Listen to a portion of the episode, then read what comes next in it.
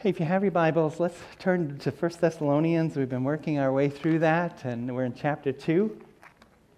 And uh, so this is, we are a couple weeks in before this really hit me, but this is kind of how I'm looking at Thessalonians. That when you look at Thessalonians and the Thessalonian story, as well as the Thessalonian letter, boy, when you have a lisp, Thessalonians, that's a challenge, isn't it? The Thessalonian gospel. Yep when you look at everything that happened there, it's kind of this, the title of that would be that you have God, the gospel, and three weeks. That he says he was there for three Sabbaths in, uh, Acts, in, in the book of Acts. And so in three weeks, what he writes about in this letter happened. It says you, you turn to God, you know, from idols, you turn to serve the living and true God, and, and this love that they have for each other how the connected they were, these people that had nothing in common, didn't know each other, and now they are this functioning body connected and reaching out. That's what God does with the gospel in that short of time. So we're calling what a big God can do with a little time. You know, that's important for us to grab onto because some of us, we just expect this is going to take a long time. You know, I struggle with this for a long time. It's going to take a God a long time to get over this. And a letter like Thessalonians, that shows us no, God doesn't need a lot of time. He can change, like we see in the Gospels, he can change things in a moment. He can create a church in three weeks, a church that was vibrant, and we'll see in the next couple of weeks, a church that Paul was worried about because of what was going on when he left, and that still, that still made it through there. So, in the early, the first part of it, we're looking at really, we're getting to look at what happens when the gospel works.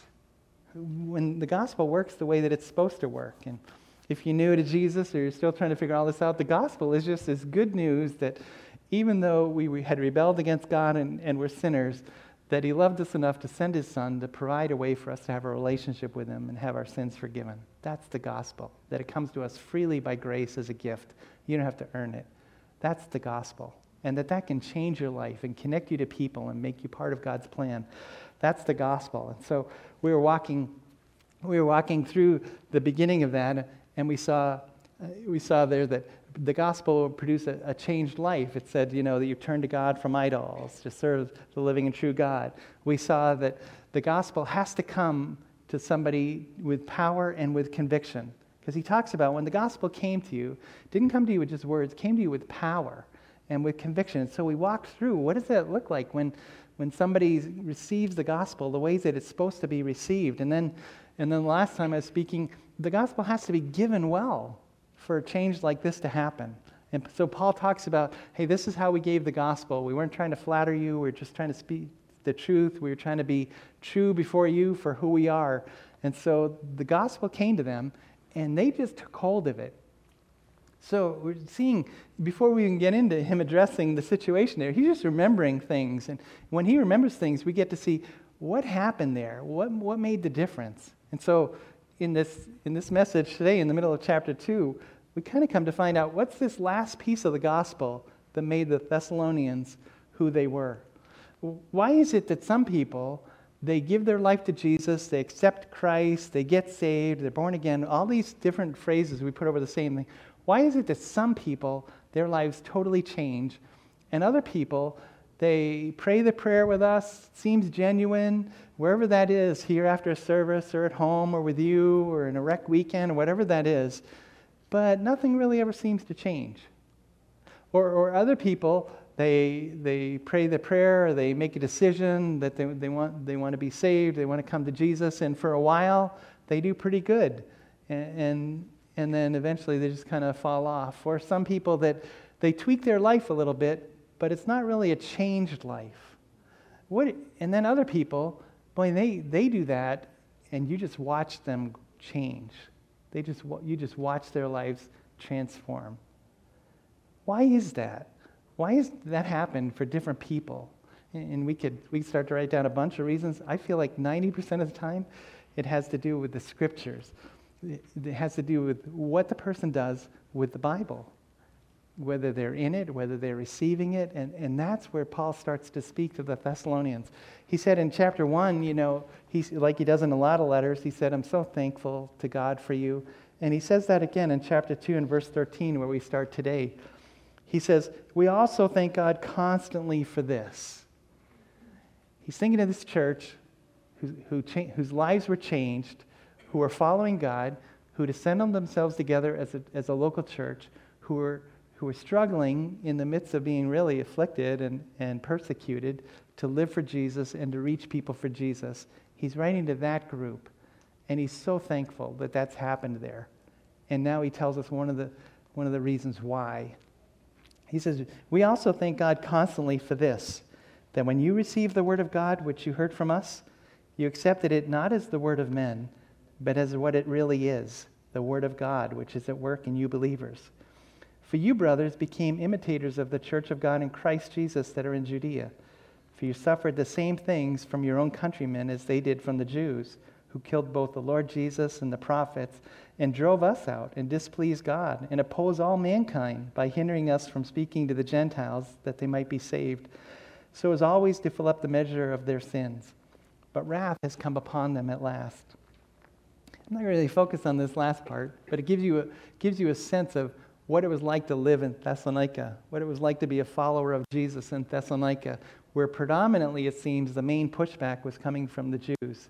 They, they gave a huge pushback when Paul was in Thessalonica. The reason he was only there three weeks is because they drove him out. And that's what he says here. The Thessalonians are living in a place where, just like the Jews back home in Jerusalem, he says, they're suffering at the hands of the Jews. And he speaks to them and he says, they killed the Lord Jesus, they used to kill the prophets, they drove out Paul on a, a wider scale, they displeased, they displeased God, and they oppose all mankind. In fact, the Jews were known, I was reading in the Greek world, as haters of mankind because they just took that we're the chosen people to a whole direction that God didn't intend. God intended them to take the chosen people in the direction of, and we want you to come to this God who's called us. They took it in the direction of, we have something you don't have, and we're not sharing it. So, hey, we got to make sure that's not us too, huh? We have something we're supposed to be sharing, not something we're supposed to use to judge the world with. So, so he's pleased with them, and in the course of that, I think he speaks to why it is that a person's life will change. Why it is that maybe if you're stagnant or you haven't grown for, you know, in the sense that you haven't grown for a while, or why maybe you got saved but nothing really seemed to change too much, why that might be. And, it, and I think it all comes down, as he says, to the Word. We thank God constantly that when you received the Word. So I want to unpack that a little, a little bit. You know, if you are going to have a changed life, whether you're new to Jesus, you know, whether you are saved, for me, I think next year will be, it's math. I think it's 50 years, right? 1971 to 2021. Is that 50 years? Okay, thank you. Man, I went out on that limb and I felt it bend, you know? So, yeah, so whether you're new to Jesus or whether you've been saved, I should have just gone with a long time, you know? We constantly should be growing and our life should be constantly changing. I want to talk to, about that in a second because this is a fresh life that we've been called to. So, you have, if that's going to happen to you, you have to go past just hearing what the Bible says. The fact that you're in this room or you're watching on live stream isn't going to change your life. So, watch what he says about this. He says, When you received the word, which you heard from us, you accepted it. That there were these three things that went on. They heard it, you know, they heard it, that's the physical part. You can't help but hear it uh, in, in, that sense. But when you received it, when you took it in, you know, you're, you're going to take it in and you're, you're going to decide what you're going to do with it. We do that every time somebody speaks. Do I believe this? What do I think about this? So when you received it, when you heard it, the key piece was they accepted it that they welcomed it. That's a word that you would use. Somebody comes to your house and you're kind of surprised. You say, hey, come on in. Uh, or, like Tyler just said, let's hang out and get to know each other. That's this word. It's bringing someone into your home and, and making them feel comfortable. Over in Colossians, Paul has the same idea with, with the word. He says, let the message of Christ dwell. That's this word received. Let the message of Christ dwell among you richly as you teach and admonish one another with all wisdom through psalms and hymns and songs from the Spirit, singing to God with gratitude in your heart. Let the message of Christ, let the word of Christ dwell in you. Same word. Let it come into your home and kind of make itself at home. Let the word of Christ come into your heart and make itself at home. And one of the things we do with, with people that are new to Jesus is we give them a, a little booklet called My Heart Christ Home, and it's a story written, someone gave me as a teenager that was huge in understanding that Jesus wanted to be involved in my whole life. It's a story of Jesus coming into a home and just going room by room and saying what it means for him to be living in this home. So, you know, I understand that some people responded when Pastor Ted invited you to trust Christ. And hey, if you're here and you did that last week, we have that book that we'd love to give you.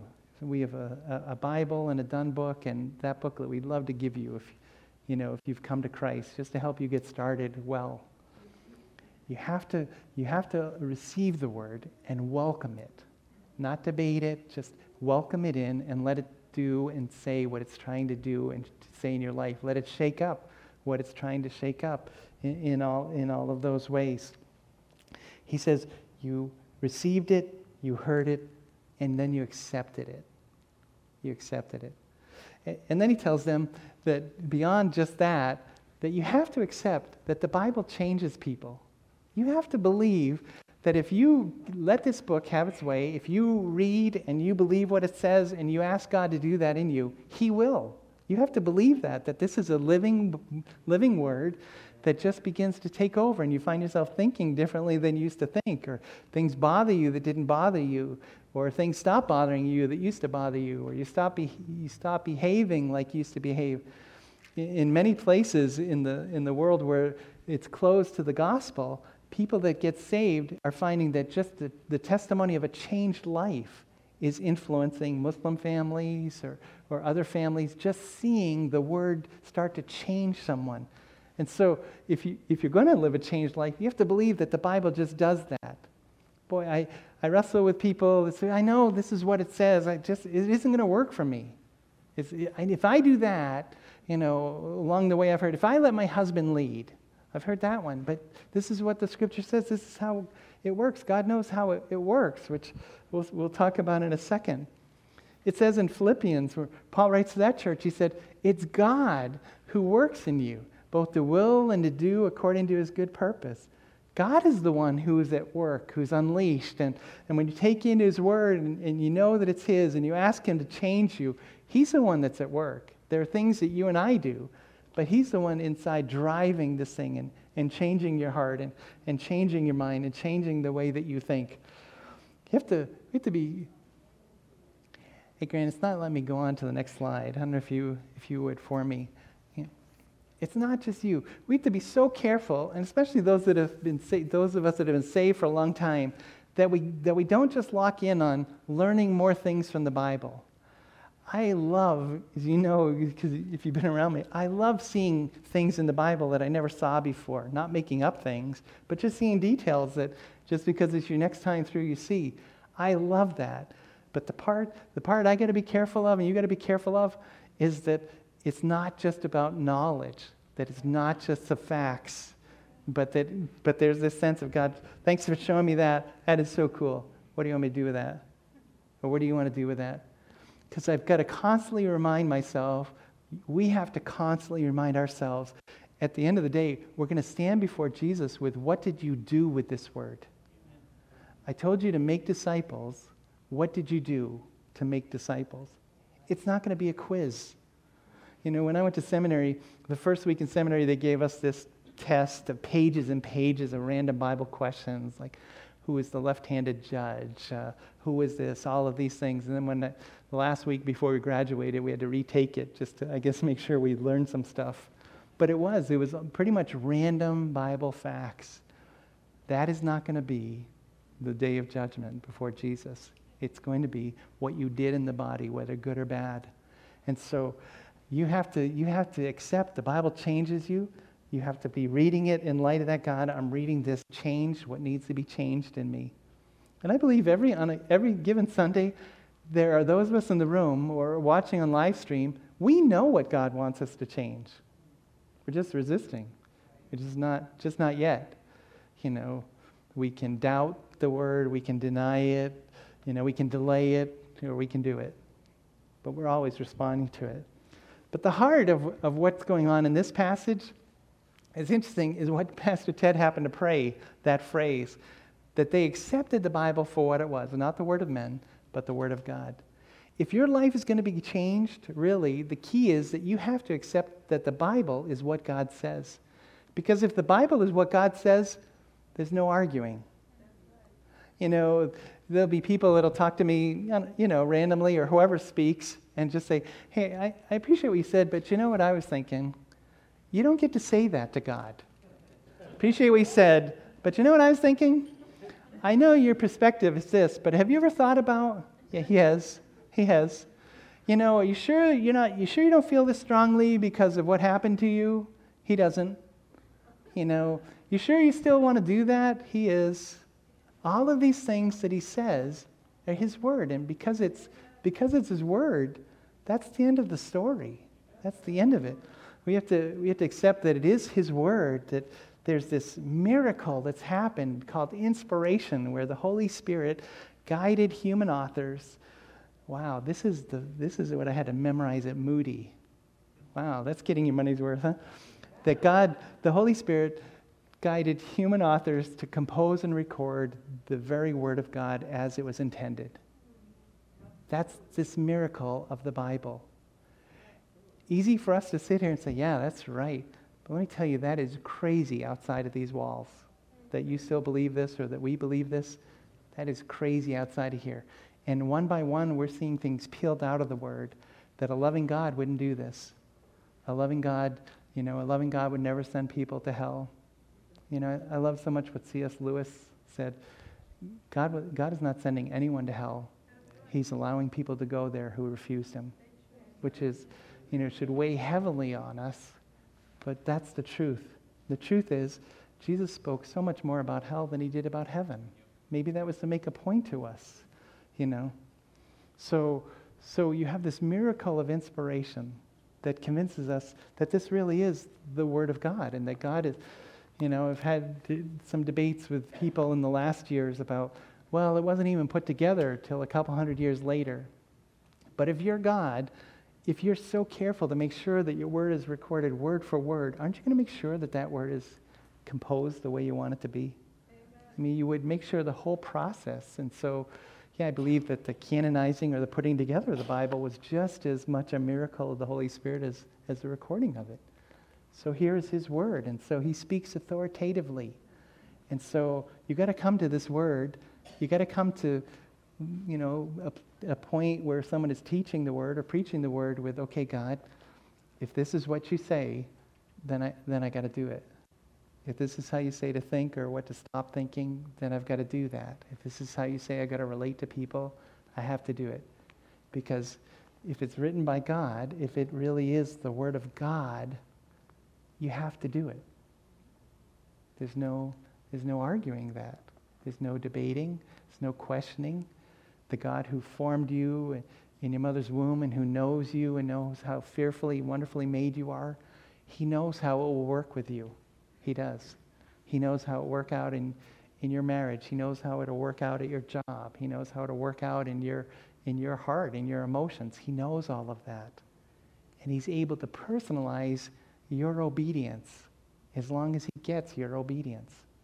It gives him, if, he's, if it's his word, then he has the right to de- decide what is right and wrong. Even in this day, it, he has the right to decide there is a right and wrong. You know, in this, in this age, we're living in a, on a relativism where, well, that's, what, that's what's right and wrong to you, but not so much to me. I need to be living, and you need to be living in the, in the sense that, no, what I'm trying to live is what God says is right and wrong, because that'll never shift.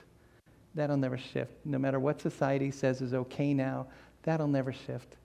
It'll always be wrong to kill the unborn. It'll always be wrong to be in a sexual relationship that's outside of one man and one woman being married, whatever that is. It will always be wrong to be involved in pornography. You know, it will always be wrong to abuse children it will always be wrong to be a hateful, unforgiving person. You know, it will always be wrong. We can, we can go on and on because God is holy and he says through the word, I don't change. I don't change. The law of Moses changed on how a nation would relate to God versus over in the New Testament, how a church, how a church relates to God. But those things of who God is and what he declares to be morally right and wrong and how life works, that doesn't change. Which is the next piece. When he says this is how life works, he's writing that because he knows how life works. He, as the creator, he, he designed this life to work in a certain way and for relationships to work in a certain way. And so he has said that. He's, maybe we should amp that up. He's commanded us to relate and to follow him in certain ways because he, he's trying to convey to us, like Jesus said, I've come that you'd have life and life to the full. And this is where it is it's in following his commands. If you can receive this as the word of God. Not only does he know how this life works and can make it work, that, well, I guess that's the other part. Not only is how, how this life works, he will make it work. Like the scriptures will convince you that he can do this in you. You know, the Apostle Paul, who lived a pretty beat up life, literally, would say, I can do all things through Christ who gives me strength. There's that sense. It's God, as we saw, who's at work both to will and to do according to his good purpose. It's God who's going to work in you. You know, some new people will read the scriptures and they'll come to a command and they'll say, Man, that's, that is too hard. We're not telling you to do it. We're telling you just to surrender and to allow God to do this in you and to allow Him to bring the people around you who can help walk you through that. But, but if the God who, who says to do it if he's faithful, he's going to show up and enable you to do that, to do that, to let you know how that it works for you. And so that's part of the reason of the body. You go to people, this scares me. I don't think I can do this. And you're going to find people whose stories are similar to you and can say, yeah, I didn't either. This is how God made it work for me. I mean, that's one of the things that I love about our road to recovery is a lot of that sharing that goes on is this is how it worked for me. That's what the church should be, isn't it? This is how it worked for me. I didn't think it would. Took me a long time to understand it. it. Took me a long time to surrender. Whatever our stories are, but this is how it worked for me because it will always work. It will always work. You have to accept that if the Bible is what God says, and so if He's made a promise, you can count on that. That you can count on that. You can stand on it. You can believe that, that God will be the same. We sang a couple of songs that just walked us through the fact that you were and you are and you always will be.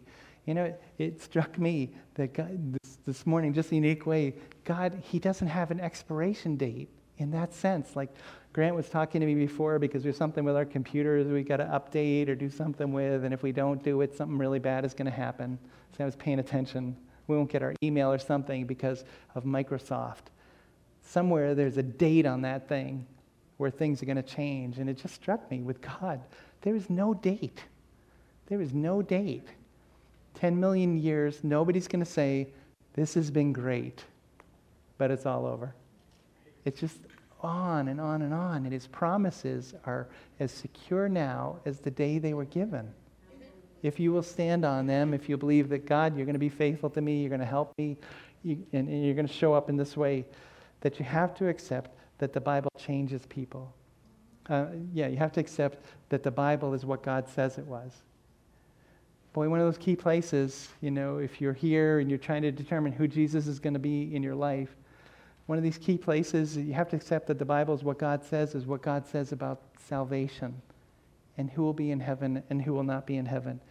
And Jesus, whom all these loved, lost people love to talk about how loving he was, he was just pretty clear. He's talking to a religious man who's asking him, You know, we know you come from God. We're trying to figure out who you are. He says, I say to you, unless one is born again, he cannot see the kingdom of heaven. There's just not a lot of wiggle room there. That unless you've been born again, you can't see the kingdom of heaven. And it's going to be a few verses later, he's going to say that God so loved the world that he gave his one and only Son, that whoever believed in him would not perish but have everlasting life. That whoever would believe on Jesus Christ, that he was who he said he was, that you need him to be your Savior because of your sin, that that He is capable of saving you and you want Him to save you, that you'll be born again and you can be confident you'll see heaven. That's what the Bible says. It says in another place to those of us that are just trying to be so good, it says, It's by grace you've been saved through faith. This isn't from you, it's the gift of God. It's not by works, so that no one can boast. Which is a slice of heaven I'm so glad won't be there. Nobody will be telling you, man, I know you got here because of grace. You know how I got here? Nobody's going to be there telling you what they did or how many times they went to church or how many Hail Marys or how many good deeds or however, whatever that was. Nobody will be there. We will all be there in the, man, I can't believe I'm here camp. That's where we're all going to be.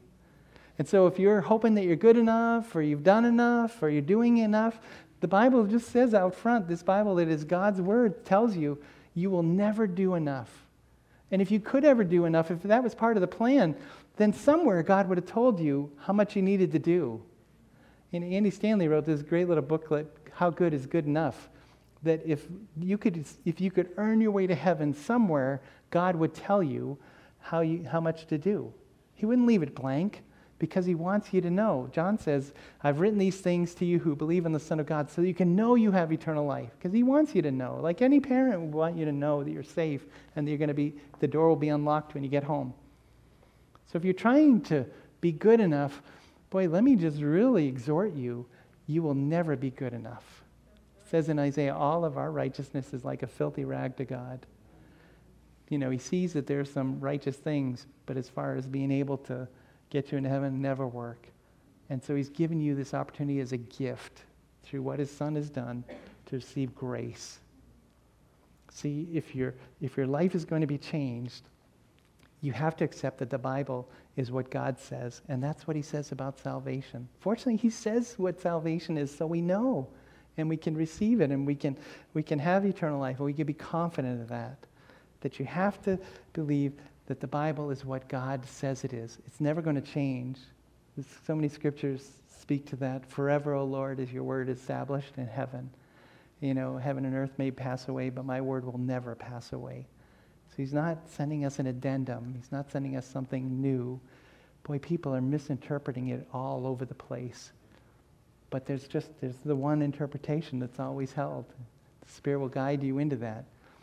If your life is going to change, you have to come to this like the Thessalonians did. You, you received it not as the word of men, but what it really is the word of God. The word of God. So, God, okay, I'm reading, and this is what you're telling me. Now, help me to believe it, empower me to do it. There's this one, one other piece that's in here that's a key one. I think this is where sometimes the breakdown happens because he says, you know, we, con- we thank God constantly for this that when you receive the word of God, which you heard from us, which you heard from us. So Paul says at the beginning, it's, it's him and Silvanus and Timothy who are writing the letter. So that's probably the us, the three of them. They were the team that was there. There are others who were there in Thess- Thessalonica. And so here's this important piece of what happens. You have to accept that God speaks through people. There's this moment going on right now where God is speaking to his people through me. Don't hear that, that I have God's word and what I'm telling you is, is God's word. What I'm telling you is that in the course of me preaching God's word, he is speaking to you. And you'll either, you'll either receive that as, okay, God, I hear you, or maybe you'll get lost in the familiarity that hey, this Pastor Jeff, you know, I, I love his approach. He's, I, I love it when he uses humor. I love when he tells us about his family. I'm tired of hearing about his family. Wherever you are, wherever you are on that. We had somebody leave the church one time, cause, and I called him and said, Why'd you leave? He said, You talk too much about yourself.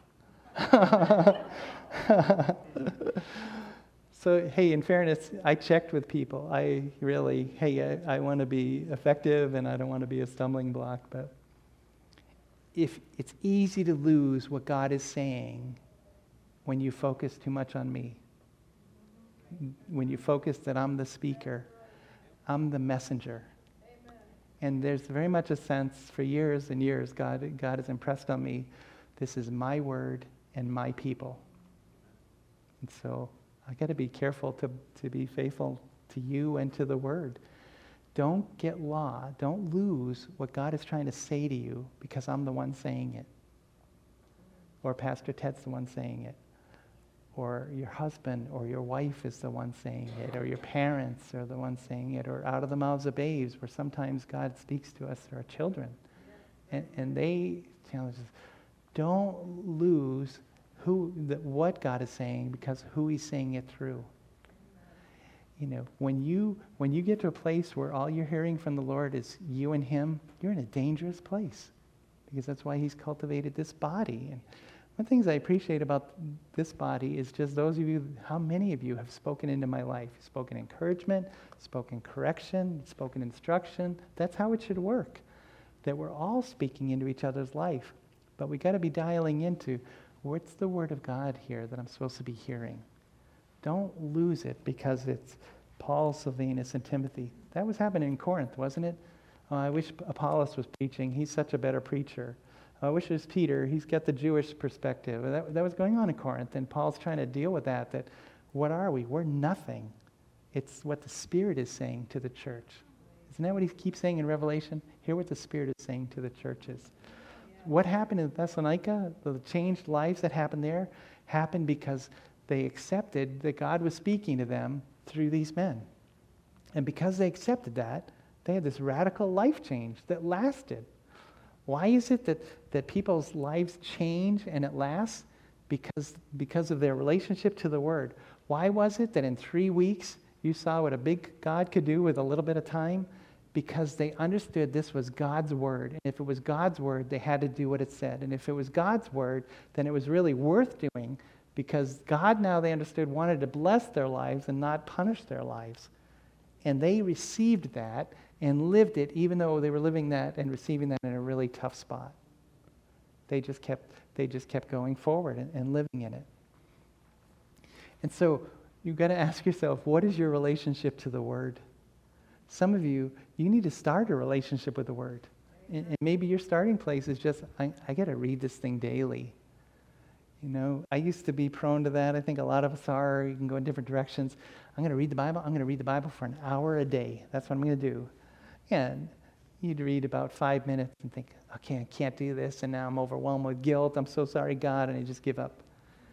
You need to read every day. Just read every day. Whether you read a chapter, whether you read, I don't, I didn't want to give you what to read. You need to just read every day. And some of you, you need to do what it is you know God has been telling you to do out of the Word. Whoever it was that started that, He's not going to tell you the next thing till you do the last thing. You know, I see that again in recovery.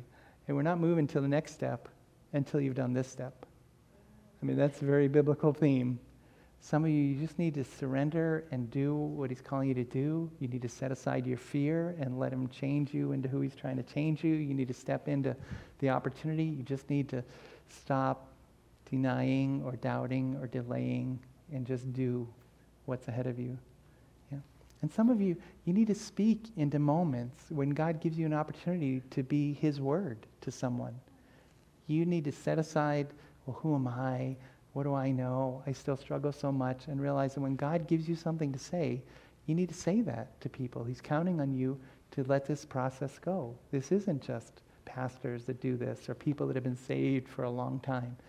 It's people that are new in Jesus, just bringing what they know of the scriptures to, to this moment. Here's, here's a word that, that we need to look at before I pray. It says in a couple times in Hebrews, today if you hear his word, his vo- today if you hear his voice, don't harden yourselves as you did in the rebellion. If you've heard his voice, don't push that off. Maybe for some of you, the voice is saying, Today is the day to be saved. That verse is in Scripture. Behold, today is the day of salvation. Maybe this is the day. Maybe you heard last week and you thought, nah, whatever reason. And here you are again this week. This is the day to be saved, to ask Jesus to save you. Let's pray. Father, I'm so grateful that we have a word from you and that we don't have to guess what your standards are. You've told us. And we don't have to, you know, just shoot out blindly, but you've told us that the Holy Spirit will fill us and control us and will change us. And, and we don't even have to figure out how to do church so much. You told us, you told us that too. You told us how to relate. You told us how to be healed. You told us what should break our hearts. I'm so grateful that we've got a word that you wrote and that you've protected. So help us, Lord, you know, help those of us that aren't faithfully reading it to establish that habit. Help those of us that are faithfully reading it to be faithfully receiving it like the Thess- Thessalonians did. Help us be faithful in sharing it, whether we're sharing it with someone that is far from you, that, that needs to know about Jesus and His grace, or whether we're sharing it with each other's lives, your goodness, or just a word we have, a word of instruction or encouragement, whatever that is. Think of how, through this week, how many times you have used that word you put on Carrie's heart Wednesday night, not to diminish the power of a seed. And so help us to, to speak that word you put on our heart in the moment you give to us, Lord, so that we can be changed so that our lives can be changed, God. We can become more effective. We can become more alive in you. Do it to that end, I pray. Just ask that in Jesus' name. Yeah. Amen.